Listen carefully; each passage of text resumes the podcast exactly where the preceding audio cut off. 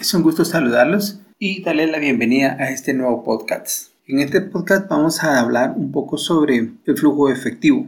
En los estados financieros es importante encontrar una cuenta denominada bancos y efectivo. Al final de cuentas, solo hace una pequeña diferenciación sobre la capacidad de efectivo que una empresa puede tener con respecto a un tiempo determinado. Entonces, regresando a lo que es el efectivo, hay mucho de qué hablar al respecto. Y uno de esos aspectos es el exceso o el déficit que en algún momento una empresa puede padecer. Los dos extremos parecieran ser no agradables para cualquier organización. Obviamente, si una empresa tiene déficit es porque no cuidó su flujo efectivo en algún momento dado. Y hoy por hoy está presentando problemas de liquidez porque no posee efectivo para poder cancelar sus obligaciones de corto plazo. Por otro lado, cuando una organización tiene capacidad de efectivo o tiene exceso de efectivo, también no es un aspecto eh, idóneo para una organización. Sin embargo, tener un exceso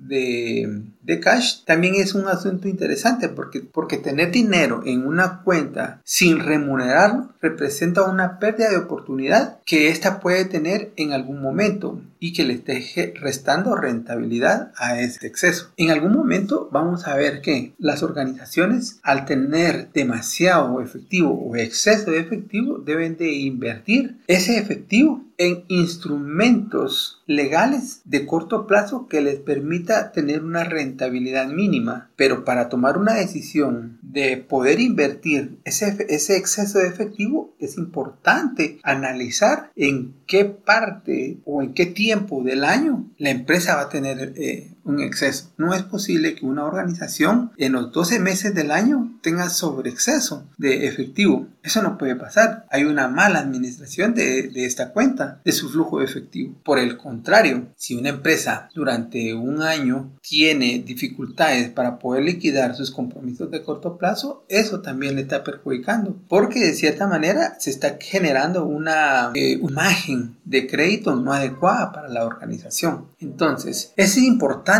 que bajo el enfoque de administración del efectivo, las empresas logren diferenciar, más que las empresas, el administrador financiero o el encargado de las finanzas de una organización debe de considerar su flujo efectivo en cierto, de cierto periodo. Debe ¿Y qué es el flujo efectivo? Pues eh, hablando en términos eh, financieros, el flujo efectivo no es más que la capacidad de ingresos que una empresa tiene, menos la diferencia en relación a los gastos que en determinado momento tiene que saldar o tiene que pagar. La diferencia es la capacidad de efectivo que puede administrar en cierto periodo. Entonces, cuando una organización o un administrador financiero o el responsable de las finanzas hace una planificación de su efectivo, está visorando ciertas estrategias y, y está previendo ciertas, ciertas medidas que le permitan solventar las situaciones de la mejor manera posible. Obviamente hay que tener presente también que un exceso de efectivo representa un costo de oportunidad, que eso se va a ver más adelante con el valor del dinero en el tiempo. Si una empresa tiene problemas